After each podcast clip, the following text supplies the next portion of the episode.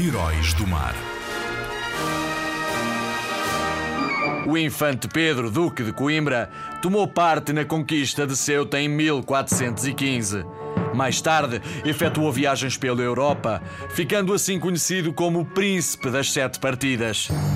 O Duque de Coimbra e Senhor de Montemor e Aveiro foi um homem notavelmente instruído e culto no seu tempo.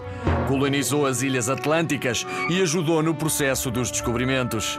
Vais para sempre ser lembrado, Infante Pedro, Duque de Coimbra. Obrigado por teres feito parte da nossa história, nobre sábio.